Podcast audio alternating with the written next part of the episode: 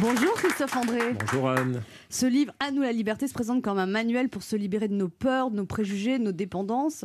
C'est plus que jamais d'actualité. En même temps, c'est pas ça qui fait de nous des êtres humains, les peurs, les préjugés, les dépendances? Si, jusqu'à un certain point. Nos émotions, évidemment, nos habitudes de pensée, ben, c'est nous, c'est notre personnalité, c'est notre caractère. Mais je crois aussi que chaque être humain a fait un jour l'expérience d'être euh, envahi par ses émotions, de, par ses ruminations, et de se dire, bon sang, si je pouvais me libérer de cette colère, de cette angoisse, de ces inquiétudes, ça serait quand même assez cool. Vous n'avez pas un truc pour se libérer de l'obsession constante pour le chocolat? C'est pas pour moi, c'est pour une copine qui s'appelle aussi Anne. Anne Romanov, non. Non, mais se libérer de nos peurs, de nos dépendances, en fait, c'est un bouquin pour arrêter de fumer si on a, si on a peur pour sa santé. C'est euh, entre autres, les, euh, oui, oui. Bah, vous savez les dépendances. Alors évidemment, il y a les dépendances aux substances, euh, l'alcool, le tabac ou d'autres. Les femmes. oui, oui. L'amour. vous voulez dire. Ça, c'est les dépendances relationnelles. Ah, lui, il a tout. Hein. Lui, c'est vrai qu'il tout. C'est un peu pourri, le gars. On, peut être aussi dépendant du jugement des autres. Ouais, il a ça aussi. Ça, c'est Christine. Elle est très dépendante. Moi, c'est les réseaux sociaux, moi. Il y a ah, Christine, Exactement. Sors ta carte vitale parce que là, tu vas. Là, tu sais qu'il faut un an d'attente pour avoir un rendez-vous. Non, mais alors, si je peux me permettre, c'est quand j'avais 20 ans. On n'a pas le Christine. Je voulais le dire parce que je sens que c'est le moment de le placer. J'avais des phobies sociales quand j'avais 20 ans et j'ai lu votre livre La peur des autres et ça m'a un peu sauvé la vie. Bah, un peu, t'as encore beaucoup de phobies. Bah, tu m'aurais connu avant. Non, mais c'est horrible parce que là, avant, quand je parlais à quelqu'un, euh, là par exemple, je me serais dit, oh là là, elle me juge, elle va me virer, je suis pas à la hauteur, tout ça. Genre, cette ben, femme C'est un peu ça en fait. Hein. Et maintenant, j'arrive à être dans l'instant présent et c'est grâce à Christophe André. Ah ben, je suis très touché de voir que vous avez fait le boulot, euh, aidé en partie par le livre. Et ça, c'est effectivement cette dépendance d'être sans arrêt dans l'inquiétude de savoir si nous sommes aimés, qu'est-ce qu'on pense de nous. C'est le dérapage. C'est normal de vouloir être aimé, c'est normal de, de se demander, tiens, qu'est-ce qu'elle est en train de se dire sur moi. Ça n'est pas normal si ça devient une obsession paralysante qui dicte nos comportements. Et c'est ce travail de libération-là que nous essayons d'aborder dans le livre. Se libérer du trop, trop d'inquiétude, trop de peur, trop d'obsession du, jugement ou du nombre de likes sur mon, je sais pas quoi, là, Instagram. Vous êtes contre les réseaux sociaux, Christophe Je ne suis pas contre. Vous dites que c'est pas bon pour la sérénité. Ouais, les réseaux sociaux, c'est comme le sucre ou l'alcool, c'est-à-dire euh, à petite dose, un côté sympa, savoureux. Ou comme les femmes, quelques fraises tagada. Mais euh, ce sont, c'est addictif. Ce sont des circonstances ou des substances très rapidement addictives qui vont perturber notre cerveau et, donc nous rendre malheureux à la vous sortie. Vous quand on se repose de vraiment couper les écrans, ah d'aller dans la nature, de ah respirer de l'air frais. Ouais, clairement. Oui, mais à Paris, comment on fait pour respirer de l'air frais? Eh, eh bien déjà, c'est le bois de Boulogne. Il y a le bois de Boulogne, mais bon, après. Euh, on fait des rencontres. On fait des rencontres. Euh, j'ai un certain budget. Comment on fait pour respirer de l'air frais à Paris Non, sérieusement, Avant même de respirer de l'air frais euh, avec nos poumons, on peut en faire respirer un peu avec notre cerveau. C'est-à-dire, on lâche effectivement les réseaux sociaux et les écrans quand, vous avez un instant où euh, vous êtes obligé d'attendre à la caisse d'un supermarché ou votre bus, votre métro, j'en sais rien. Au lieu de plonger tout de suite sur l'écran, même si on n'a rien de précis à chercher, se dire non, prends soin de ton cerveau, redresse tes épaules, respire un peu et laisse décanter tout ce bazar que tu accumules dans ta tête en, en, siphonnant toutes les informations, en acceptant toutes les sollicitations. Quand ton téléphone sonne, bip, alors que tu es en train de parler à un humain, donne la priorité à l'humain. Il y a un machin qui marche très bien. Et quand c'est un extraterrestre Ou un extraterrestre, il y a un machin qui s'appelle un répondeur téléphonique qui va prendre le message et quand tu auras terminé ton interaction avec cet être humain en face de toi, mm tu regarderas ce que c'est. Moi, il n'y a rien qui me rend plus dingue que de parler à quelqu'un et puis, ah, attends, attends, on m'appelle. Mais attends, on t'appelle, mais je te parle quand même. Alors, vous voyez, c'est Mais on donne la priorité à celui qui est derrière le téléphone. On donne la priorité aux écrans parce qu'on est devenu des esclaves. Ah. Des esclaves de tous les bips, de tous les poètes, de tous les jetongs, de tous les clings qui nous signalent que quelqu'un s'intéresse à nous. Voilà. Et on a quelqu'un en face de nous, mais on l'abandonne. On abandonne l'humain pour la machine. Voilà. Ce genre de libération me tient à cœur. Ça ne veut pas dire que je suis contre les portables ou les écrans. J'en ai un, je, m'en sers, mais je suis très euh, attentif. Vous devez avoir beaucoup de messages sur votre répondeur. et, surtout, surtout, je n'y réponds pas tout de suite. Ah Alors, oui, que ça, c'est un côté un peu euh, vieux pervers. chaque fois que quelqu'un m'envoie un SMS qu'il termine par à très vite, ah, du coup, punition, Alors là, vous le rappelez pareil, pas. Qu'est-ce qui se passe quand on vous dit à très vite? Je, je perçois ça comme un ordre. Et je- Mm. Deux choses. D'abord, j'ai l'impression qu'on me donne un ordre, bouge-toi les fesses et rappelle-moi tout de suite. Et deuxièmement, j'ai l'impression d'avoir une victime en face de moi, une victime de ce que j'appelle l'accélérite. Pourquoi aller de plus en plus vite? Pourquoi vouloir faire de plus en plus de Mm. trucs, de plus en plus rapidement? Pourquoi devrait-on euh, répondre instantanément? Moi, souvent, je mets bisous, du coup, c'est bon ou pas? Ah, bisous, c'est beaucoup Bisous, plus bon, sympa. Bah oui, oui, oui. Et c'est moi, je mets bis, B-I-Z, ça va ou... Ah ben c'est c'est très bien. Non, non, Bah, c'est moi, un j'ai peu écrit froid, une fois c'est un très froid. vite, mais l'écriture automatique, elle lui est envoyée à très vite. Bah, il m'a rappelé dans la seconde. Ça, ça arrive, ça. Ça, c'est vrai en plus. Christophe André, vous dites que dans votre jeunesse, vous étiez donc psychiatre et euh, vous étiez dans le sud et vous étiez un, un- un coureur, vous sortiez toutes les nuits, vous aviez plein de femmes, vous faisiez de la moto, vous étiez un peu un, un jeune chien fou jusqu'à 30 ans en fait. Oui. Ouais. Ouais. Et, Euh, oui, prenez oui. pas un air désolé. Si, si, non, Je- vais vous dire, j'ai l'air désolé et je le suis parce que je pense que bah, j'étais assez égoïste et que j'ai fait souffrir beaucoup de mes petites copines à l'époque. Bon, voilà, je Il y a pas- des hommes qui font ça toute leur vie en même temps. Ouais, Il est- arrêté je à les 30 ans. plains, je les plains. Il est juste à côté de vous, hein, celui. Des mais mufles. Il a, il a du temps devant lui encore. On pas- Ah non, parce qu'il est plus vieux 31 que ce ans. qu'il a l'air. euh, 31 ans. Et donc un jour, il y a votre meilleur ami qui meurt dans vos bras dans un accident de moto. Donc c'était comme un frère pour vous en fait. Oui, c'était c'est plus d'âme, ouais. oui, oui, Et là, ça a changé votre vie en fait. Oui, ça a été, bah, vous savez, quand effectivement un très très proche meurt de façon accidentelle, Devant assez vous dramatique, devant moi, dans mes bras, etc. euh, ben, ouais, la, la terre, la terre s'ouvre sous vos pieds. Donc, euh, ça a été un très très grand chagrin. Je suis allé me retirer dans, dans un monastère pendant une, une quinzaine de jours. J'arrivais plus à, À, faire, à, à revivre comme avant en fait. Tout, Euh, vous- dites que vous étiez dans, dans votre ville, tout vous rappelait votre ami. C'est ça, c'est ça, c'est tout. euh, Chaque coin de rue me rappelait nos, nos aventures. Et donc, ça, ça a été la, la vraie cassure, la, la- la vraie cassure dans ma vie. Et j'ai pris la décision d'arrêter de vivre comme ça. C'était plus possible, ça ne me faisait plus plaisir quoi, de vagabonder, de faire ce, ce tourisme sentimental. C'était. C'était quand même, euh, c'est une parenthèse, euh, c'était déjà de la psychologie. Moi, j'adorais rencontrer des, des, Des femmes, les comprendre. et vous dites, femmes, allez voir les livres qu'elles avaient chez elles. Enfin, vous Oui, ne faisiez pas oui, que oui. regarder les livres. Non, je regardais tout. mais mais c'était vraiment, euh, ça me plaisait quoi de faire toutes ces rencontres. Simplement, euh, je ne répondais pas à vos attentes. Quoi. J'étais, je m'occupais que de moi et pas des autres. Et donc voilà, la, la mort de mon ami a été quand même un tremblement de terre gigantesque qui a fait que j'étais prêt à basculer sur une autre période de ma vie, plus altruiste, plus plus authentiquement. Donc après, vous avez rencontré votre femme, Voilà, vous avez eu trois filles. Ouais, ouais. Et puis je suis venu à Paris, j'ai quitté Toulouse où il y avait trop de chagrin, trop de, de fantômes. Et, et j'ai décidé aussi de, de- de changer ma façon d'être un, un humain, d'être voilà, plus, plus attentif à autrui. Alors, ce qui est drôle, c'est que j'étais. On arrive à arrêter les femmes comme ça du jour au lendemain? Euh, bah ouais.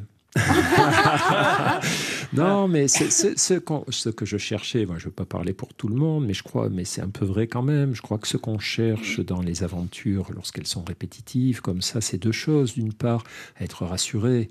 Euh, pour savoir si on est vraiment digne d'être aimé, d'être, voilà, on cherche, c'est un peu comme l'histoire des likes. Et puis d'autre part, on cherche du lien. On cherche, euh, c'est bien de rencontrer des humains, c'est bien d'échanger, de partager, de découvrir. Euh, donc j'ai continué ces, recherches de liens, mais d'une autre façon, plus tranquillement, sans être obligé de, de- faire passer tout le monde à la casserole. Tu entends, Ben H Alors, on parlait du lien tout à l'heure, et vous, distinguez plusieurs types de liens dans le livre. Il y a le, lien matériel, enfin, vous dites que le lien peut apporter le soutien matériel, soutien informatif, où on peut avoir des informations quand on rencontre des gens, soutien affectif, un soutien d'estime. Et le cinquième apport du lien, c'est la valeur inspirante de leur exemple quand on rencontre des gens, c'est ça? Oui, oui, oui, ça, ce, ce que vous venez de- de- d'évoquer, effectivement, c'est tout le, ce qu'on appelle le soutien social dans la recherche scientifique sur le lien. C'est-à-dire euh, un, un- un ami, un copain, un proche, il peut nous aider à, à déménager, soutien matériel, il peut nous donner des bons conseils, euh, soutien informatif, etc. Et puis, Il peut nous plaire, euh, soutien-gorge. euh, on, on- on a, on n'a pas Ah, j'ai des, grands, j'ai des grands névrosés parmi nous. hein. Vous avez du travail, si vous pouvez nous emmener Ben chez Christine Béraud en stage de méditation, vous, vous me les prenez trois jours. Euh, Et encore, Jean-Philippe Vizine n'a pas parlé, c'est une autre type de Ah, moi, j'ai névrose. pas Non, non, non, non, moi je suis complètement on verra. sain d'esprit. On verra tout ça après l'émission. on va pas traiter ça en direct. Moi-même, je suis un cas psychiatrique, Oh là Christophe André. Peut-être. Je suis la seule normale en Oh fait. là, on a l'impression qu'on parle de toi. Toi, il faut toute la clinique sur toi.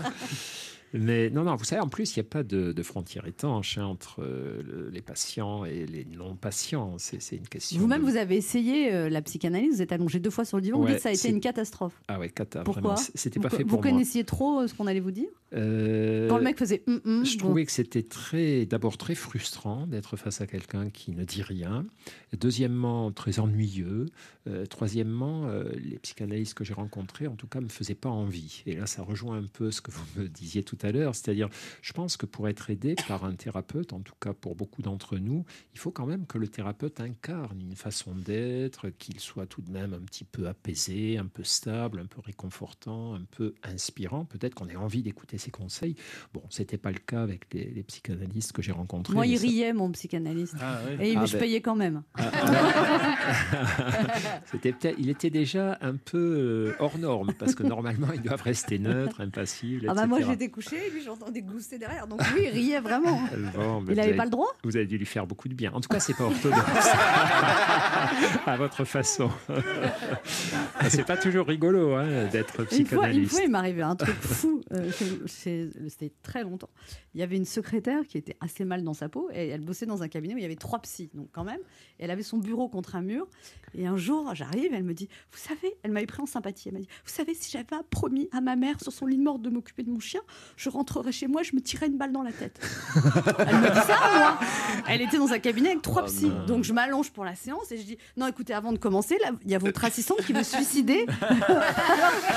Alors, il m'a dit Et si on parlait de ce besoin que vous avez tout le temps d'aider les autres? J'ai dit, Oui, mais là, elle veut, elle veut se suicider. Alors, il m'a dit Pour en revenir au principe de réalité, un collègue l'a pris en charge. J'ai dit Oui, mais il est psy? Et il m'a dit Oui. Je dis Bon. Et la fois d'après, elle était là. Donc, l'avez sauvé. C'est gentil à vous. est-ce qu'à un moment, Christophe André, vous vous sentez pas prisonnier de votre personnage de grand prêtre du développement personnel? Non, mais que vous êtes obligé, par exemple, vous pouvez pas vous énerver d'un coup ou péter les plombs ou- Alors, vous savez, pour ou, connaître J'imagine que vos enfants se moquent de vous quand vous vous énervez, Ouais, ou que vous n'êtes pas en accord avec vos principes. Pour connaître la vérité sur quelqu'un, il faut interroger ses proches. C'est facile de mentir socialement. On peut mentir devant un micro, devant une caméra, on peut mentir devant une assemblée. Et moi, je vois très souvent des gens qui mentent et ça me met très mal à l'aise. Des personnes, des personnages publics dont on sait ce qu'ils sont en coulisses et qu'on voit effectivement parader. Bon, ok, Euh, on sait tous que la vie, la vie est comme ça. Par contre, demander aux proches, effectivement, demander à mes filles si je suis toujours zen, demander à ma Qu'est-ce femme. qu'elles qu'est-ce qu'elles disent Elles vont vous dire deux choses. Alors, je vous parle un peu à leur place, mais après tout, vous pourrez vérifier après l'émission, faire une autre émission avec elles si ça vous amuse. Elles vont vous dire deux choses. Elles vous dit, vont vous dire d'abord, ben, il n'est pas toujours zen, il n'est pas toujours zen. Quand il y a la chasse d'eau qui fuit à 4 heures du matin, Là, développement personnel passe- pas, vous pétez les plombs. euh, Ça m'arrive. Mais elles vont vous dire aussi que euh, je progresse tous les ans. C'est-à-dire que d'année en année, je suis de moins en moins casse-pied, de moins en moins stressé, de moins en moins injuste. Il de faudra la en- faire réparer la fuite quand même un Euh, moment. Oui, est-ce que c'est pas ça la solution de faire réparer la fuite, Christophe André?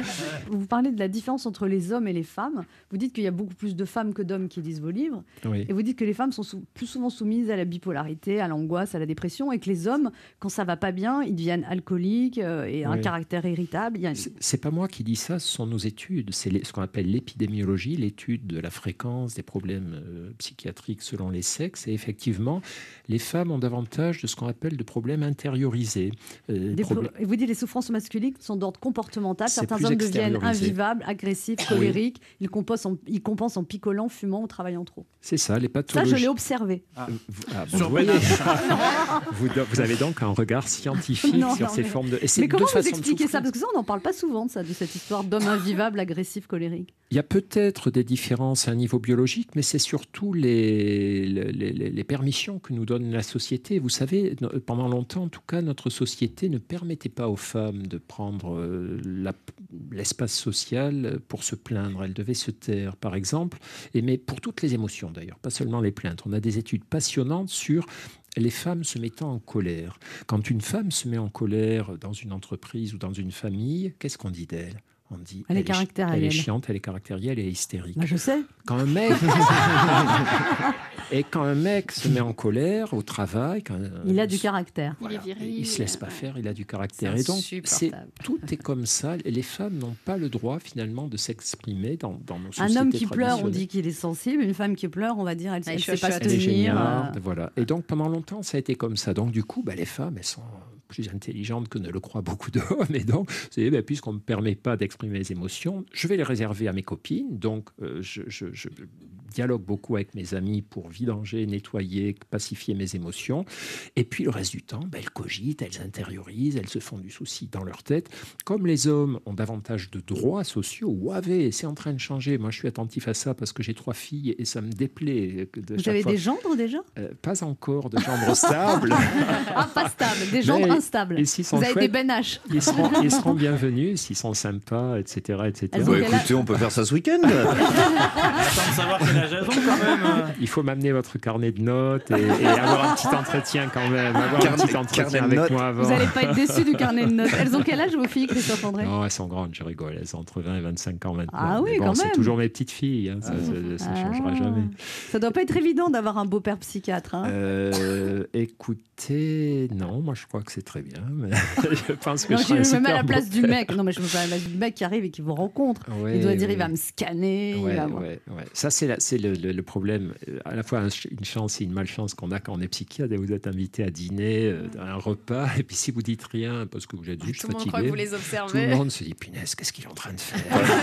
Je préfère que mon beau-père soit psychiatre que boxeur. Bonjour Inès Reg. Bonjour. Alors, il vous arrive des trucs incroyables depuis trois mois. Racontez-nous. C'est le mot que j'ai à la bouche en ce moment. C'est incroyable, dingue et ouf. Il y en a trois. Parce que cool. racontez-nous. Déjà, ça a commencé par vous, vous avez participé au Jamel Comedy Club Exactement. et Je- au Marrakech du Rire, je veux dire au mois de, au mois de juillet. Qu'est-ce qui s'est passé à ce moment-là? Voilà. En fait, je fais le Marrakech du Rire en, en juin dernier. Ça passe le 10 juillet à la télé. Euh, au début, euh, j'ai euh, sur Instagram euh, 10 600 abonnés. Euh, J'avais déjà mon petit spectacle que je commençais à roder partout, etc. Et le jour où le Marrakech passe à la télé, le, le soir même, je sens direct la, la différence. Euh, j'ai plein d'ajouts, ça commence à, à parler, à rajouter, etc., à partager. Et euh, je me retrouve euh, à avoir au bout d'une semaine euh, euh, 160 000 abonnés, euh, mon sketch qui est partagé partout sur les réseaux. Combien il a fait de vues, votre sketch sur Facebook? Euh, Waouh, le Marrakech, il a dû faire le Mar- mon passage au Marrakech du rire, il a, fait- ouais, il a fait près de 20, 000 20 millions de vues. Ah, bah, Ça s'applaudit quand même, ça. Je, qu'est-ce qui se passe que je suis en train de le dire. Qu'est-ce qui c'est se passe fou. quand, les, quand vous voyez les vues monter vous, vous, Ben, C'est incroyable parce que moi, ça fait 5 ans que je fais de l'humour. vous avez 27 ans J'ai 27 ans, ouais. C'est horrible quand vous l'avez dit. Mais c'est un compliment, pourquoi? Qu'est-ce que vous voulez que je dise? J'ai l'impression de. Enfin, oui, bah, c'est c'est très bien d'avoir jeune, 27 Bah oui, C'est jeune, ouais, génial. c'est jeune, Vous mais vous rendez compte, c'est la moitié de mon âge ça. Ah, ah, bon courage. Allez, on y va, on y va. Pardon. Non, mais c'est génial c'est d'avoir cette réussite-là maintenant, non? Mais oui, ça me fait tellement plaisir. Je, je... Franchement, j'arrive pas à réaliser Et encore. alors après, il y a cette vidéo, euh, on, on va l'écouter? Ouais. Cœur, Quoi? On sort ce soir. Bah si tu veux, mais tu veux faire quoi? Aller manger dehors. Tu veux aller, euh, je sais pas, McDo, tacos? McDo, Kevin? Bah. La veste que j'ai sur moi, Zara, 35 euros. Le débardeur Mango, 20 euros. Le pantalon, 25 euros, Uniqlo. La tablette pour mettre des paillettes sur mes yeux, 65 euros. Et tu me proposes un McDo à 10 balles? Les calculs sont pas bons, Kevin. Ah si, de... C'est quand que tu vas mettre des paillettes dans ma vie, Kevin? C'est quand où est-ce qu'on habite, Kevin? Je veux des moulures au plafond, Kevin On habite dans le 9-3, c'est ça que tu m'offres? Oui, bah. Kevin, tu me dégoûtes. Kevin, m'attendais à beaucoup mieux. Oui, allez, allez. allez. Paillettes dans ma vie. Je devrais vivre ma meilleure vie, j'ai 27 ans, Kevin. J'ai 27 ans, Kevin. J'ai 27 ans, Kevin. C'est bon? Je vais aller à Ibiza.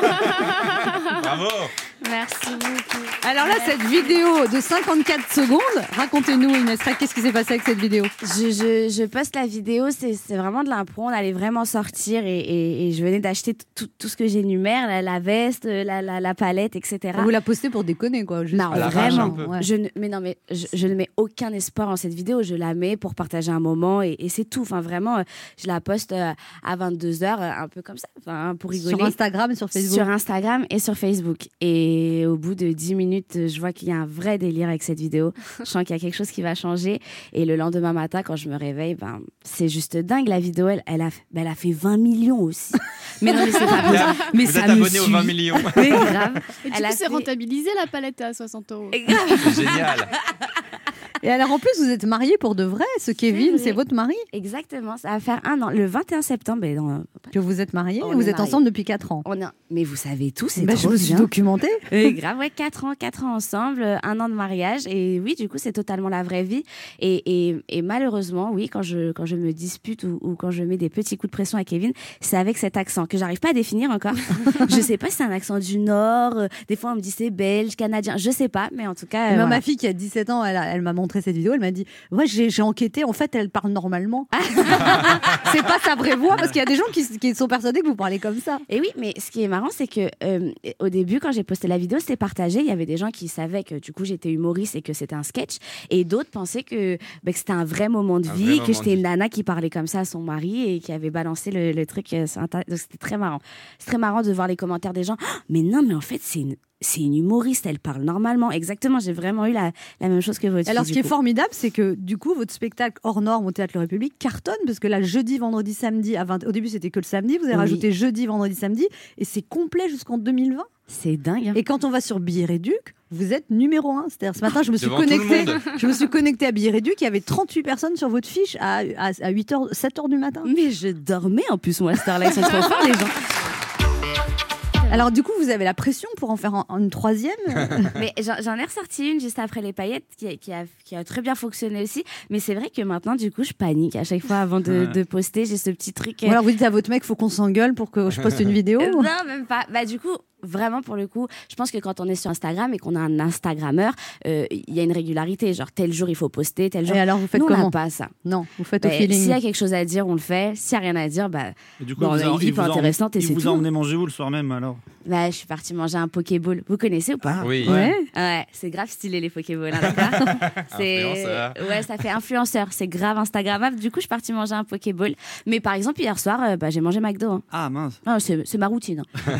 Quel regard, Inès Reg, vous, vous portez sur les hommes et le foot? Bah moi, euh, je, suis- je, je suis mariée avec un homme qui est fan de foot, mais euh, euh, comment vous dire? Euh, Mon mari pleure devant les matchs de foot, mais pleure pas euh, pas euh, émotion, de, petite larme aux yeux, non, il pleure comme un enfant, genre comme ça, voilà. mais vraiment, je vous jure, quand Paris a, a perdu la Ligue des Champions, il était comme ça sur le canapé, vraiment, et il fait un truc incroyable. Et j'ai remarqué que beaucoup, beaucoup, de... vous faites tout ça en fait, les gars. Dès que vous regardez un match de foot à la télé, euh, vous mettez le maillot de l'équipe qui, tu sais, tout le temps ils mettent le maillot de l'équipe qui supporte. Tu, tu fais ça, jean toi tu fais ça. J'ai pas, le- je l'ai pas, j'ai pas le maillot moi. T'es pas le maillot, tu sais, Non, tout le j'ai temps ils mettent le t-shirt. maillot comme ça, et tu sais comme comme s'ils allaient rentrer à la mi-temps quelque part. c'est dingue. hein. Franchement, c'est- ils parlent avec les joueurs. Vas-y, cours, centre. Et Ils sont dans la télé. Donc voilà, il y a un vrai problème avec ça. Et pareil, j'ai l'impression quand je vois euh, euh, mes potes ou, ou même mon mari, ils ont l'impression d'avoir une carrière. Vous avez remarqué à chaque fois qu'ils parlent de foot, ils ont tout le temps la solution, ils savent exactement. Et, et j'aime trop, j'aime trop là, les, les, les titiller à chaque fois. Je leur dis, mais les gars, vous avez l'air trop forts. Comment ça se fait, vous n'avez pas fait carrière? Pourquoi vous n'êtes pas footballeur Et là, ils ont tous la même réponse. Hein. Ligaments croisés. On la connaît, celle-là, c'est vrai. hein. On la connaît toutes. Alors, Inès Reg, vous en avez fait une vidéo. Vous vous disputez souvent avec votre mari, Kevin? On se dit, on s'aime beaucoup, d'accord? Avant de répondre, on s'aime beaucoup, sachez-le, mais c'est vrai qu'on se dispute. À ce qui paraît, plus on se dispute, plus ça veut dire qu'on s'aime. Vous êtes d'accord avec ça? Mm, Ouais, moyen. Madame, elle me fait comme ça. On sait pas. Oh, C'est vrai qu'on se dispute, mais euh, euh, en fait, il y a un truc qui m'énerve avec mon mari, je vous explique. Quand on se dispute, c'est souvent la nuit, parce que nous, on fait le même métier, et du coup, on passe toute la journée ensemble, tout se passe très bien, et à la fin, on se rend compte que peut-être on a passé un peu trop de temps ensemble. Donc on se dispute souvent la nuit et, et c'est souvent juste avant de dormir. Et il fait un truc incroyable. Je sais, dites-moi si, vos, maris font ça. Dès qu'on s'embrouille, en fait, euh, ça va pas, hein, et il dort. Il arrive à dormir juste après l'embrouille comme si de rien n'était. Mais vous avez vu la haine qu'on a à ce moment-là, les meufs On a beau l'aimer de tout notre cœur, mais quand on le voit ronfler comme ça, comme on lui trouve des défauts, et on le voit dormir, on est là, regarde, regarde son nez. Regarde son- Alors qu'on on voit son nez depuis toujours, mais là on commence à trouver des défauts bizarres et. Et il fait souvent ça. Kevin aime beaucoup dormir après les embrouilles comme si de rien n'était. Moi je suis en train de remettre ma vie en question. Je parle toute seule, c'est genre, à la base on avait une relation, mais je comprends pas. Je suis comme ça en train de pleurer dans, dans mon coin. Et, et du coup c'est vrai qu'il m'arrive parfois pendant la nuit de parce que j'ai vraiment trop la rage de mettre des petits coups, mais en gentillesse, hein, d'accord Pendant qu'il dort, je fais genre que je fais un rêve et, et je mets des petites patates comme ça. et quand il se réveille, parce que je veux pas que vous voyez qu'il comprenne, donc quand il se réveille, je suis là genre oh, arrêtez, laissez-moi, laissez-moi, comme si c'était un rêve horrible, alors qu'en fait je lui mets des patates. Voilà. Mais maintenant que vous avez raconté ça, il le sait. Il va plus jamais dormir sereinement. Alors, vous, vous, euh, il y a votre sœur qui vous a beaucoup aidé dans ce métier parce que vous vouliez faire du théâtre, vous avez été Oui. au cours Florent pendant un an, votre C'est mère ça. vous a forcé à faire du droit, vous vouliez pas? Alors, elle m'a pas forcée. Non, Ouais. elle m'a pas forcé du tout. C'est moi qui voulais faire du droit parce qu'au début, je voulais vraiment, vraiment, vraiment être avocate. Euh, après un endroit, je me suis dit ah. Allez, on y va. Mais du coup, je, je- je voulais vraiment faire avocate et, et ça m'a pas plu en fait. Quand je suis arrivée à la fac, j'étais totalement perdue. Euh, C'était pas du tout un truc qui, me- correspondait. Et, au fond de moi, j'ai toujours voulu faire du théâtre. Ma mère m'a toujours emmené voir des spectacles dans Paris. C'était vraiment le truc dès que j'avais euh, mon bulletin et que j'avais des bonnes notes, euh, euh, j'avais toujours ce cadeau d'aller euh, voir des spectacles. On est parti à l'Olympia, au Bataclan, euh, au Jamel Comedy Club. J'ai vu tellement de spectacles ah, grâce à ma maman qui m'a qui m'a vraiment, enfin, qui avait un, vrai, enfin, qui, me- laissait vraiment euh, libre à ce, enfin, ce que je voulais, quoi. Donc, on, on allait vraiment voir tous les spectacles. Et, et je- donc, j'ai toujours voulu faire du théâtre. Et c'est vrai que quand je suis en fac de droit, j'ai un peu du mal à dire à ma mère que ben, j'y arrive pas et que ça me plaît pas et que j'ai envie de changer. Et, et je me confie à ma sœur à ce moment-là. Et c'est ma sœur qui me fait le plus beau des cadeaux. Et tout part d'elle, en fait. Vraiment tout part d'elle. Je, je lui dis que j'ai envie de faire ça, que je sais pas comment me lancer, je sais pas ce qu'il faut faire. Moi, j'étais pas au courant qu'on pouvait faire des, des scènes ouvertes, des plateaux sur Paris. Et du coup, euh, elle, elle me loue la salle du gymnase. La, il y a donc le gymnase, c'est un grand théâtre. et Il y a la petite salle à côté de, de 90 places. Elle me loue cette salle et elle me dit écoute, tu t'as deux mois pour Noël, un 25 décembre. C'est son cadeau de Noël. Ouais, c'est mon cadeau de Noël. T'as deux mois pour écrire un spectacle. Elle m'avait loué la salle le, le 25 février. Et elle m'a dit j'invite mes amis, t'invites tes amis. On traîne pas du tout avec le même genre de personnes, on n'a pas le même âge. Et, et du coup, euh, elle dit voilà, comme ça, euh, t'auras une salle totalement différente. Et si tu fais rire tous ces gens-là, ben, tu me promets de te lancer. Et ce soir-là, ça fonctionne. Et à partir de là, ben, on se lance. Et aujourd'hui, on a Europe 1. Waouh, On est heureux pour vous, Inès. Bonjour, François Berléand. bonjour. Vous aimez les compliments Oh là là, bah oui. C'est vrai Là, Pour le coup, bah oui, c'est sympathique. Eh ben, vous êtes mal tombé ici. Ah, ok. Alors, votre vrai nom, François Berlian, c'est votre vrai nom? Non, non, non, mon vrai nom, c'est Berléand. Non, non. Ah. Mon père est arrivé de, de la Sainte-Russie et ils sont trompés à l'état civil. Au lieu de Berlian, ça a été Berléand, mais mon père a, a créé le nom. Si je, veux. Enfin, Ah, il a. civil a créé le D'accord. Moi Et, aussi, euh, j'ai changé de patronyme parce que mon vrai nom, c'est Cindy Crawford. Mais comme je voulais le lancer dans le mannequinat, ça aurait fait doublon. C'est pour ça que j'ai choisi Anne. Romanoff. C'est plus. c'est bien. Hein ça fait russe aussi. Oui, un peu. Oui. Il paraît qu'à l'école, on vous appelait Berlot ou Berlan, Ouais. François Berlian. Et Merlan aussi, forcément. Et vous êtes dit un jour, je serai connu, on m'appellera par mon nom. Ça a été un, un moteur, ça? Ça a été un moteur parce que je dois dire que j'en avais assez qu'on écorche mon nom. Enfin, les profs, hein, je parle des profs évidemment. Et, euh, et un jour, je me suis dit, un jour, je, je- je- je me souviens de m'être fait la réflexion. C'était au collège Sainte-Barbe et je me suis dit, un jour, je serai connu. Pour qu'on, parce que au collège Sainte-Barbe, il y avait tous les noms connus. Oui. Sur le Ils vous ont rajouté fronton. depuis? Ah ben, c'est- ça a fermé. Ah mince. Alors, vous êtes affiche du nouveau film de Cédric Clapiche, Deux mois. Je précise que ça s'écrit Deux mois MOI. MOI. Euh, par l'orthographe, ça passe mal en radio. Et c'est l'histoire de deux trentenaires, Mélanie jouée par Anna Girardot et Rémi par François Civil. Ils vivent tous les deux à Paris, tous les deux victimes de la solitude des grandes villes. Ils cherchent tous les deux l'amour et ils vont se croiser car ils sont souvent voisins, mais sans jamais se voir. Absolument. Et vous, vous êtes un, le psy d'un des deux. Voilà. euh, De donc c'est François pour ça, Civil. deux égaux, deux mois, euh, MOI, Ouais. et donc deux mois. Les deux vont voir un, un analyste, Mm. euh, une analyste pour ce qui est de. Il va voir Camille Cotin, Anna Girardot, et moi je suis psychologue. Non, psychologue. Mais dans- psychanalyste quand même, mais euh, dans le, le rôle est psychologue. Et vous avez un côté psy dans la vie? Bah, François Berléand J'en ai vu beaucoup. hein. Vous en avez vu beaucoup vous-même? Ouais, j'ai vu beaucoup de psychologues, de psychiatres euh, et de psychanalystes. Et là, si je vous raconte mes problèmes, vous serez réceptif ou- Absolument. D'accord. Ah, intéressant.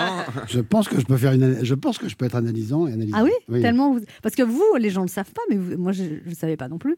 Vous avez eu des gros problèmes, limite psychiatriques, quand vous étiez petit. Voilà, c'est pour ça. Bah oui, psychiatre. Parce que, raconte, alors, votre père un jour vous dit Toi, tu es le fils de l'homme invisible. Voilà, et, à partir de là, vous pensez que vous êtes vraiment invisible. Voilà. Ah oui. Et surtout, je ne sais pas qui est mon père. Est-ce que c'est l'homme invisible ou est-ce que c'est mon Ou père celui qui vous le dit. vois Et vous êtes persuadé que vous êtes dans un complot. Voilà. Vous faisiez même des grimaces dans le bus et vous avez l'impression que personne ne réagissait, que personne vous voyait. Voilà. Ça a été dans, à vrai dire, c'était dans une, dans le petit train. C'était un, un train. Et euh, il s'est trouvé que je faisais des grimaces à la personne qui était en face de moi Hmm. le lendemain de la révélation. Et euh, la personne n'a rien dit. Alors que je faisais vraiment des grosses grimaces. Il me regardait. Alors après, je me suis, en- je me suis expliqué ça, le fait qu'il ne me regardait pas vraiment. Qui vous voyait euh, pas, c'est ça? Il ne me voyait pas. Quoi. Il faisait... Alors, c'est un psychologue qui vous sauve parce que vous, vous lui dites que quand vous vous voyez dans une glace, vous pensez que c'est vos parents qui ont fait un complot pour que vous voyez dans la glace pour Voilà. pas que vous aperceviez que vous êtes invisible. C'est-à-dire qu'ils avaient fait fabriquer des, des- des glaces qui reflétaient mon image. Exprès. On est passé loin de. Oui, on n'est pas. c'était- c'était- Fallait bien trouver une explication quand même. Et alors un jour, un psychologue vous dit Je t'emmène à Compiègne, tes Oui. parents ne connaissent pas cette ville, je ne peux pas les prévenir et tu vas voir si dans les glaces de Compiègne tu te vois. Voilà, et là, ça. il vous emmène de- devant un miroir à Compiègne. Ben, je, je- non, il me dit sors de voiture, va, va, va voir, euh, voilà, va, va, va te regarder dans les, dans les vitrines de magasins. On Et- est d'accord que je- tes parents n'ont pas eu le temps d'aller. euh, euh, Ils rentrent dans votre glaces, délire en fait pour Voilà, vous en faire oui, oui. sortir, c'est ça Et là, effectivement, je me suis rendu compte que. Et là, vous avez pleuré pendant. Ouais, pendant tout le trajet du retour. À l'époque, il n'y avait pas d'autoroute, il n'y avait pas de téléphone portable, il n'y avait pas de. Donc, il n'y avait aucune possibilité pour moi de croire une seule seconde que mes parents avaient pu faire quelque chose, puisqu'ils n'étaient pas au courant de rien du tout. Puisque j'étais resté avec lui. Et donc lui, il vous a soigné en fait. Alors, euh, Oui, vous l'avez oui. remercié ce. Ça a été. Ah, bah évidemment. Ouais. Le problème, c'est qu'il il est mort quatre ans après, mais c'est lui vraiment qui m'a qui m'a sauvé la vie. Le succès est venu très tard, euh, François Berléand. Non, non, le succès, il est venu tôt. Moi, j'étais dans le théâtre. euh, Parce qu'en plus, vous avez refusé de rentrer au Splendide. Josiane Balasco, elle vous propose le Splendide et vous dites non. Bah, Vous regrettez? Non, non, je regrette pas. Euh, J'ai regretté à un moment donné, tout, tout de suite au début, parce que. J'imagine. suis-. Merde. euh, Vous n'avez pas essayé de retourner les voir après pour dire. Ouais, pour faire non, non, bah, c'était trop tard, c'était trop tard. Mais euh, je jouais au théâtre euh, des rôles. euh, Des beaux rôles Oui, des, des, des Vous grands aviez rôles, pas la notoriété. on était en troupe. Mais J'avais aucune notoriété, mais je m'en fichais parce que moi, le, ce qui m'importait, c'était de, de faire mon métier je, je et je l'ai toujours fait. Moi, j'ai en tout neuf mois de chômage dans toute ma carrière d'acteur. Ça, c'est beau. C'est pas beaucoup, hein. Ouais, c'est bien. J'en suis à 10 ans. Vous aimez beaucoup ce film, euh, François Berléand Ah, alors évidemment, on va pas dire du mal hein, quand on est invité, mais là pour le coup, c'est vraiment un, un très très très joli film. Ouais. Et vous dites que vous avez beaucoup admiré François Civil dans ce rôle? Vous dites que vous le trouvez Je merveilleux. qu'il est extraordinaire. Ouais, dites-le. Ah oui, oui, ben oui, oui, mais je, non seulement je le dis, mais je, je lui ai dit, c'est ça qui est le plus important.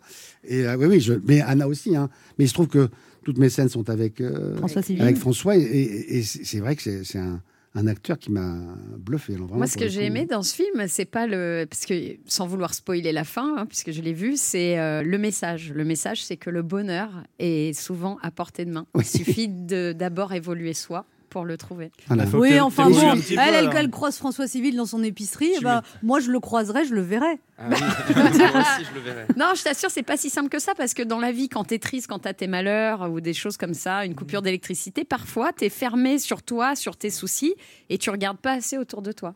Il y a Ouais. que quand C'est bah, vrai qu'on on baisse souvent la tête on quand ça baisse va la pas, tête. Ouais. et on regarde pas euh, En en l'air. haut. Mmh. euh, Non, mais Léa euh, Landau qui va nous donner des conseils Mais d'amour. non, j'y mais c'est pas. On pas moi. Mais non, c'est tout, le- tout est- ce que raconte Elle est Clapiche, heureuse c'est depuis génial. deux heures et puis elle nous donne des ça, conseils. ça Il y a aussi Nicole Garcia qui a été très importante. Vous dites, elle m'a rassurée, bordée, encouragée, relookée. Il paraît qu'elle vous a la- conseillé de vous laisser pousser la barbe Oui, pour oui. cacher ce menton fuyant. Et Oui, après, vous avez eu plein de rôles. Et puis, oui, oui, absolument. Et puis le fait que euh, quand on avait joué à l'époque, c'était Partage de midi de Claudel, et il se trouvait que j'étais le plus jeune euh, de toute la bande. Et elle me dit si tu te laisses pousser la barbe, parce que j'ai commencé à être un peu poivre et sel, enfin encore poivre plus que sel à l'époque, et, et du coup elle m'a dit si tu te laisses pousser la barbe, tu, tu seras plus vieux. Et donc, c'est vrai que du coup. bah, Et après, votre carrière a décollé. bah oui, j'ai joué des rôles de vieux, mais assez jeunes, finalement. À Et 40 ans, je commençais les rôles de vieux. Alors, vous avez un César avec le film de Pierre Jolivet. Oui. Et là, vous recevez 15 scénarios dans la semaine Oui. et vous êtes déprimé parce que vous n'avez pas l'habitude. Ben oui, voilà, c'est ça. Parce que Tu du- vois, du- Jérémy, ça va t'arriver un jour. coup. oui, oui, c'est ça. Ben oui, mais justement. 15 ça d'un coup, on parle passait- de scénario. Tout hein. à fait, tout à fait. On passait de un, un scénario par, par mois ou par euh, tous les six mois avec des rôles très petits à tout à coup 15 euh, rôles. euh, Et pourquoi vous avez, bien. vous avez déprimé à ce moment-là? Vous avez eu peur Parce que tout à coup, je me suis dit, mais pourquoi c'est pas arrivé avant? Ah oui. J'avais 48 ans. Ben, tout à coup, pourquoi on devient euh, incontournable alors qu'on l'a été totalement pendant. Avant, vous étiez contourné vous Oui, êtes- oui. non, mais c'est ça qui est, qui est Ouais. fallu. Mais j'avais un problème, c'est que j'étais pas spécialisé dans quoi que ce soit. On a- en France, on a besoin de, de mettre les, les gens dans des cases, notamment les comédiens ou les comédiennes, et, et il se trouve que bah, je, je- je ne rentrais dans aucune case. Et après, on vous a fait rentrer dans toutes les cases. Et après, oui, alors justement, parce que, au départ, on me disait, toi, c'est embêtant parce que tu peux tout jouer, donc on ne sait pas quoi te donner. Et puis, euh, après, c'est devenu une qualité de pouvoir jouer. euh, alors, bon, je suis le râleur, évidemment, mais. Oui, vous faites souvent des râleurs, François oui, Berléand. oui, oui. Des râleurs de mauvais poil, mais bienveillants. Voilà, mais euh, voilà, c'est ça. Vous avez des jumelles? J'ai des jumelles de 10 ans, Ouais. Vous, en sixième. vous avez rencontré l'amour. Pof. Ouais, l'amour de mes enfants, vous voulez dire? Non, bah, l'amour de la mère de vos enfants. L'amour de la mère, et puis après, bah, l'amour de mes enfants. Et vous, le vouliez coup, pas d'enfants et puis. Non, j'en ai deux grands, je suis grand-père, et enfin, mes petits-enfants sont plus jeunes que mes filles. Oui. Oui, c'est important, parce que des fois... des- Ouais. Vous êtes Oui. quel genre de père, François Berléand?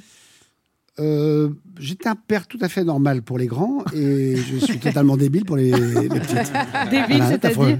Bah, Gaga. Gaga, ouais. ouais, oui. Ouais, elle Vous peut- dites oui à tout. Elle peut me demander n'importe quoi, je dis oui. Ah oui La dernière fois, c'est quoi Vous avez dit oui?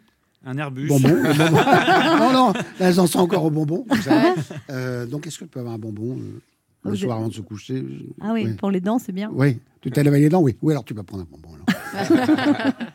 Léa Landau a des questions à vous poser, François Berléand. Oui, François Berléand, donc on l'a dit, vous êtes là pour le film de moi, MOI, et comme j'ai envie d'en savoir plus sur vous, je vous ai préparé une interview trois mois, puisque ceux qui parlent d'eux, c'est toujours moi, moi, moi. Alors, comme vous jouez dans euh, un psy dans le film, on a dit, j'ai inversé les rôles, je vous ai préparé des questions dignes d'un psy. Euh, ce sont des questions a priori incontournables qui peuvent changer votre vie, paraît-il. Déjà, est-ce que vous préférez vous allonger quand vous parlez de vous, François Berléand? Avec un psy, oui. Oui, Bah, Oui. d'accord. Oui, une psy surtout. Ah, c'est mieux. Oui, c'est mieux. D'accord.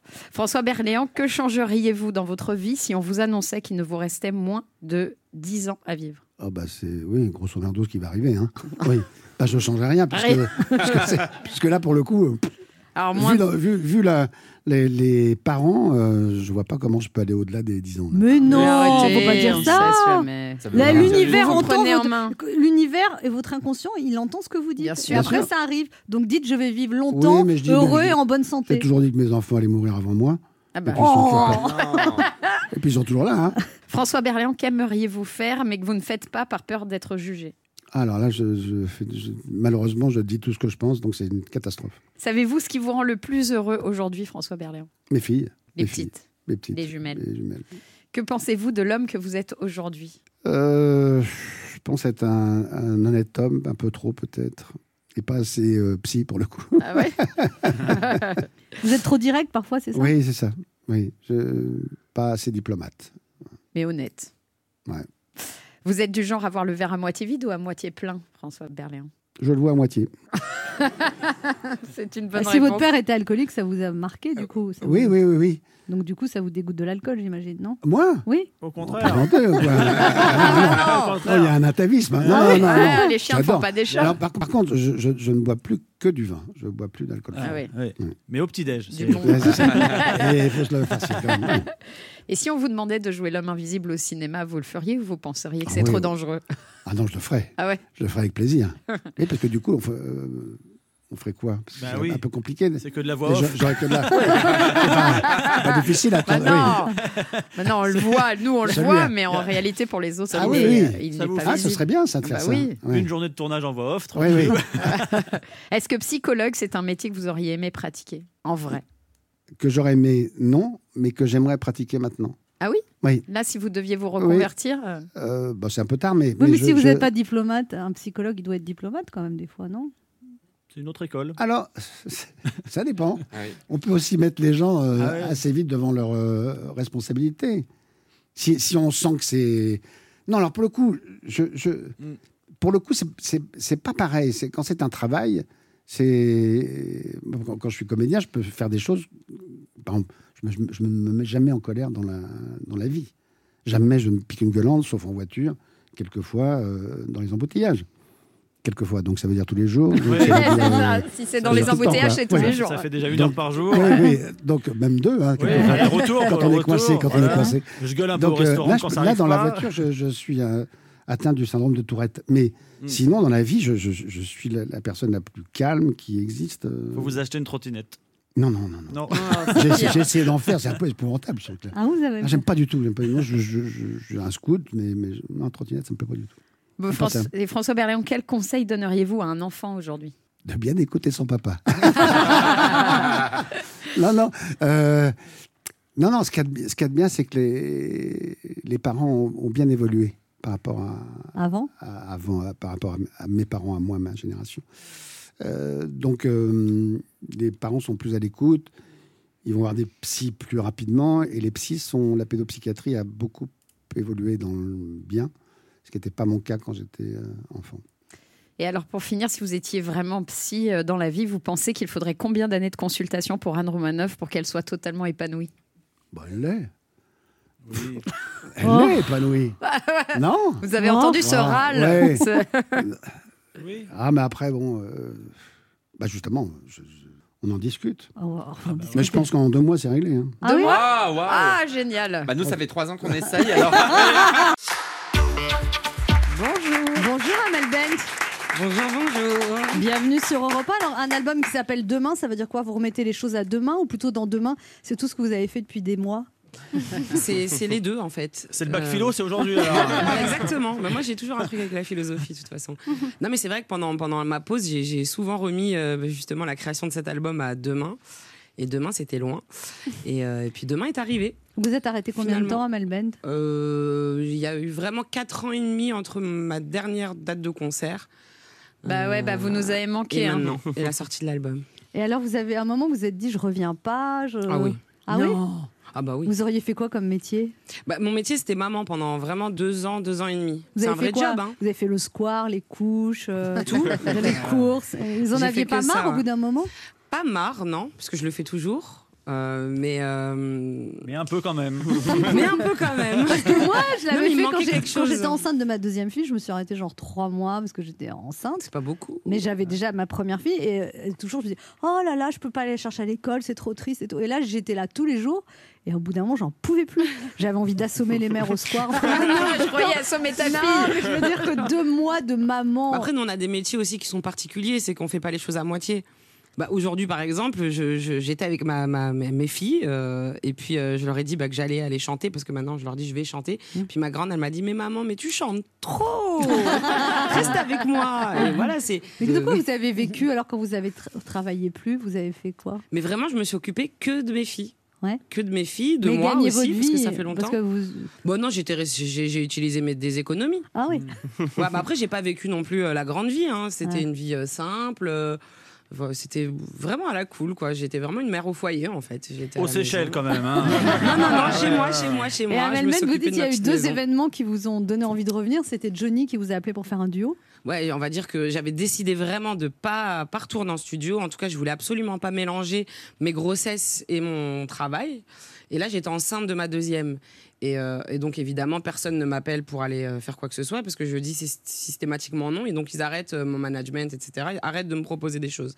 Sauf que là, mon manager m'appelle et me dit là, écoute, par contre, tu vas pas pouvoir refuser. Là, c'est une demande de, Johnny Hallyday qui, a- qui t'a choisi parmi très peu d'artistes pour participer donc à l'album Hommage. Euh, on a tous en nous quelque chose de Johnny. Et il me dit, bah évidemment, je pense que je, je suis obligée de te le demander parce que je sais que tu ne vas pas refuser. J'ai dit non, évidemment, je peux pas refuser. Et il veut que tu chantes que je t'aime en plus. Donc je me suis dit heureusement que j'étais pas enceinte de beaucoup parce que j'aurais pu accoucher dans le studio. parce que la chanson, elle envoie quand même. Enfin, j'ai eu des crampes, je me souviens ce jour-là. euh, physiquement, de rechanter, ça a été pour moi un point de départ. Parce que j'ai re... retrouver les sensations Ouais. Et puis je pense qu'en plus avec la grossesse, tout a été un peu exacerbé. quoi. J'étais, euh, j'ai, été très émue, ouais, très très émue en studio. Ça a été un beau moment. Et après, on vous a appelé pour The Voice Kid, pour être jury. Et là, Ouais. pareil, vous avez une révélation. Bah oui, moi j'ai toujours dit non. Et puis là, ils viennent à la maison, l'équipe de production. euh, je suis à peu près sûre que, que je sais pas ce que je vais leur dire. Je sais Ah. pas si c'est oui, si c'est non. Puis on discute et puis ils me font rêver, voilà, par rapport à, à ce qu'ils vivent avec, implication, avec ouais. cette aventure là de, de The Voice Kids. Ils me parlent des enfants, des familles, comment tout est encadré, comment c'est des plaisirs euh, incroyables d'entendre les enfants comme ça en live. Et puis je me dis bon, allez. Fais-le, fais-le, ça va peut-être être justement le, le bon moyen de revenir euh, en douceur, en musique, puis avec euh, la pureté des enfants, etc. Donc je me suis dit. euh, Et vous faites un super juré en plus.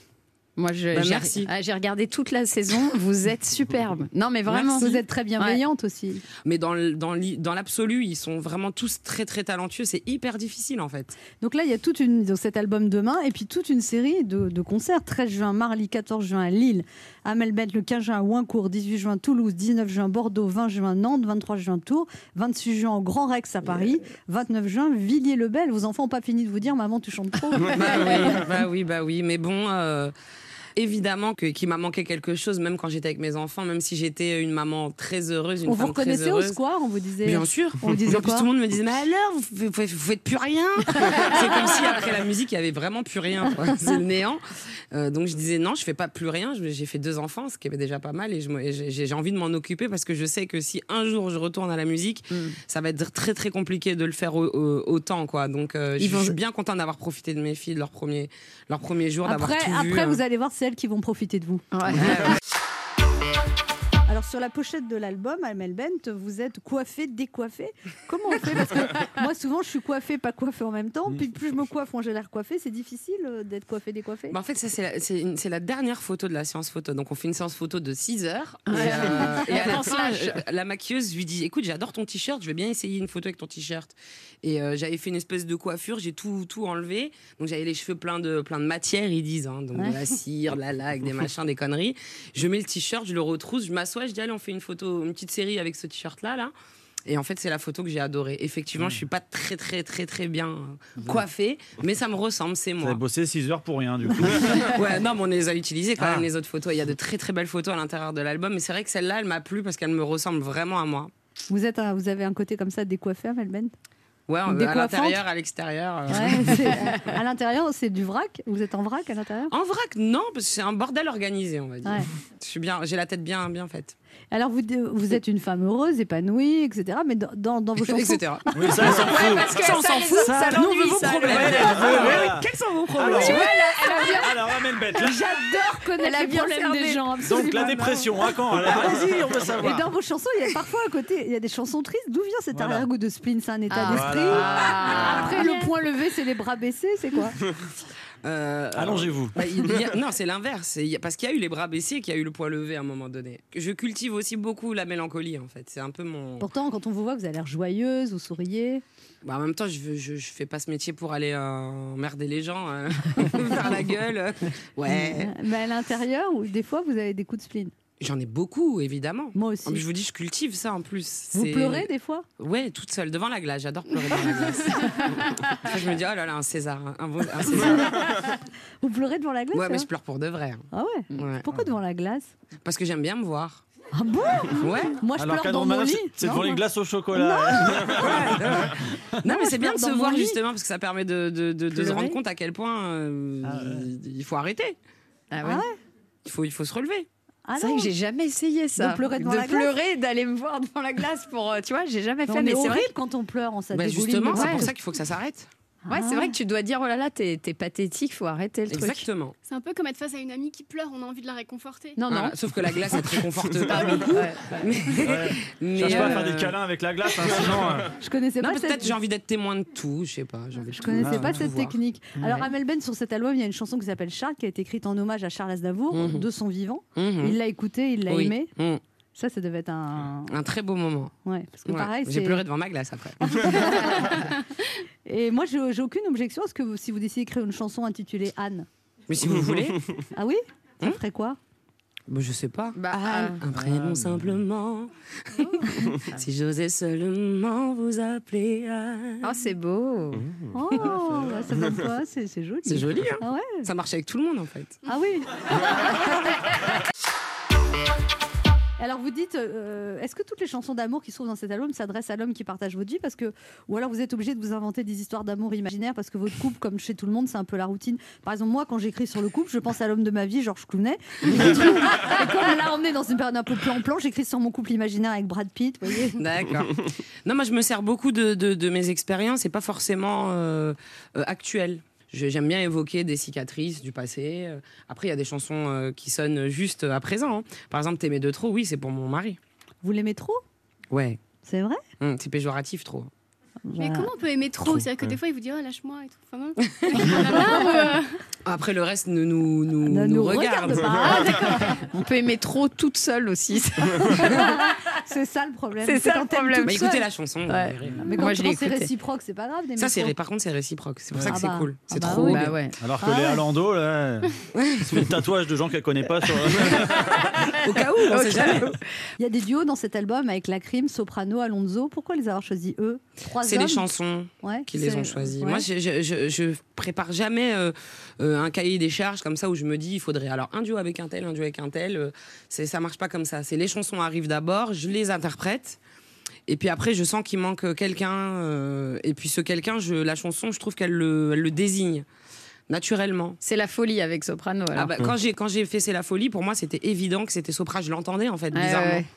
Et puis les gens du coup ils me disent euh, ah c'est trop un morceau à la Soprano. Ouais, c'est vrai. Alors que C'est c'était pas vrai. un morceau pour soprano. Ouais, ouais. C'était pour moi, je l'ai enregistré toute seule Mm. et je me suis dit j'entends Sopra et quand je lui envoie effectivement Sopra il dit j'ad- il me dit j'adore j'adore et il enregistre euh, tout il vient enregistrer Alors tout de suite Anne, c'est après pareil. Des fois, elle écrit des textes, elle entend Georges Clooney. Elle appelle Georges il ne vient et pas, il ne pour les répond autres pas. euh, C'est duos, c'est, c'est- ça s'est fait vraiment naturellement. Je leur ai envoyé à chacun euh, la maquette avec ma voix et les trois ont répondu. euh, Ça, ça vous a fait plaisir Ça fait toujours plaisir parce qu'il y a des fois, il y a des gens qui vous adorent, mais qui n'aiment pas forcément la chanson que vous leur proposez. Ça arrive. Moi, ça m'est déjà arrivé à l'inverse. On vous propose des duos que vous ne sentiez pas. Pas la chanson. La personne, oui, et, et- mais moi, par contre, j'ai pas honte. Je dis, écoute, la chanson, c'est pas la chanson, ne me rend pas, me rend pas ouf. Souvent, je dis, ça me rend Ah. pas ouf. Euh, Ça veut mais- dire non, ça. Ça veut dire, ça veut dire, il faut qu'on trouve autre chose, quelque chose qui nous ressemble le plus. Et l'émission, elle vous rend ouf pour l'instant ou... L'émission, elle vous rend ouf pour l'instant? Vous pour pas l'instant, pour ouais, c'est bien. J'aime. Amel Ben, Christine Béroux a des Ah. choses à vous demander. Oui, alors par contre, ne vous méprenez pas. Je sais que vous avez été coach dans The Voice Kids et j'ai une voix d'enfant, mais j'ai pas besoin d'être coachée, ok? Je suis une adulte. Euh, je vous admire beaucoup et je voudrais vous demander de rejoindre mon club, Oh euh, le Rétamé, le rassemblement élitiste très attrayant des mamans épatantes. Euh, sachant que je fais aussi partie des cocus, euh, le collectif obséquieux des chroniqueurs utiles, mais euh, ça vous concerne pas. Alors, vous êtes mère de deux filles, vous avez l'air de tellement assurée, alors que moi je suis maman d'une fille et sur l'échelle de l'assurance, là je suis entre Nathalie Loiseau et un ficus. Alors là, je vois les titres de chansons, elles sont classe. Dis-moi qui tu es, attendez-moi la fête. Moi, là, si je devais écrire un album, mes chansons, ce serait Donnez-moi une place en crèche, attendez-moi, monsieur le j'aurais pu pédiatre. la mettre, celle-là, hein. Ah oui, d'accord, ok. Euh, vous avez pensé à écrire aussi une, une- une chanson d'amour à votre pédiatre pour tout ce qu'il fait pour. Qu'est-ce que je l'aime, mon pédiatre Ah bah oui, on est d'accord, c'est le nouvel homme de votre vie, bah évidemment. Alors vous qui aimez Aznavour, je trouve que lui, il avait des titres de chansons qui font jeune maman désespérée, Charles Aznavour. En ce temps-là, j'avais 20 ans, tu te laisses aller. Emmenez-moi Autant de choses que je me dis tous les jours. En plus, quand on est une star, il faut savoir séduire tout le temps. Et moi, j'ai un enfant, je ne sais plus séduire. L'autre jour, j'ai un collègue qui m'a dit que j'avais un truc en plus aujourd'hui. Et j'ai répondu Oui, j'ai un joli port de tête, c'est parce que j'ai un torticolis. voilà, je suis au top là. Euh, ça va, vous, dans votre couple avec deux enfants? De, parce que ça a l'air, parce que vous écrivez des belles chansons d'amour. Chez moi, la passion, ça s'étiole un petit peu. Euh, J'aimerais bien trouver un médicament qui me permette de retomber folle amoureuse. Alors j'ai cherché sur internet. Figurez-vous, ça existe. Ça s'appelle le GHB. Euh, sinon, j'ai demandé à ma grand-mère. Tu pas un truc de grand-mère Elle m'a dit si, il y a Alzheimer, mais il faut attendre un petit moment quand même. Ah. non, mais je vis une très très belle histoire d'amour avec ma fille, mais il y a beaucoup moins d'enjeux. On peut pas larguer son enfant. Je peux pas lui dire euh, bon, écoute, je crois qu'on est allé beaucoup trop vite, hein, et je retrouve plus la magie des débuts. Voilà. Euh, non, c'est pas toi, c'est moi. Euh, J'aurais dû prendre ma pilule. Non, tu ne peux pas dire ça à un enfant. horrible. Non, c'est la vérité. Ne mentez pas. On fait partie du club des rétamés, vous et moi. Mais partir non, de elle a dit, elle adore. Pas du tout. Vous êtes pas comme ça avec vos enfants? Dire ça à ma fille? Oui. Je sens que vous me jugez avec le regard. Oui, je vous et juge, c'est un peu voyez, elle a l'air comme Non. ça, pas normale, Eh. Christine Béroux, mais en fait, elle a une enfant qui est sublime, qui est de Et elle toute magnifique. beauté. Et, Et vous en voulez plus? Bah, elle dort pas, mais bon. Non, mais je- moi j'adore m'approprier vos chansons. Donc là, j'ai réécrit ma philosophie pour ma Oh fille. Alors, je n'ai qu'une philosophie, que ma fille fasse un jour ses nuits. Et malgré tout ce que je lui dis, à minuit, elle est encore levée. Qu'est-ce que vous en pensez? C'est pas mal. Elle a quel âge? Elle a 14 mois. Ouais, c'est pas normal qu'elle fasse passer une nuit. non, du coup, quand ma fille ne dort pas, c'est encore vous que j'écoute en boucle avec la chanson Ne retiens pas tes larmes. Lâche tout. Non, mais j'essaie d'être merveilleuse comme vous pour montrer l'exemple à ma fille, voilà, parce que les chiens font pas des chats. La preuve, mon père était chercheur et je suis toujours paumée. Donc, euh, faudrait- voilà.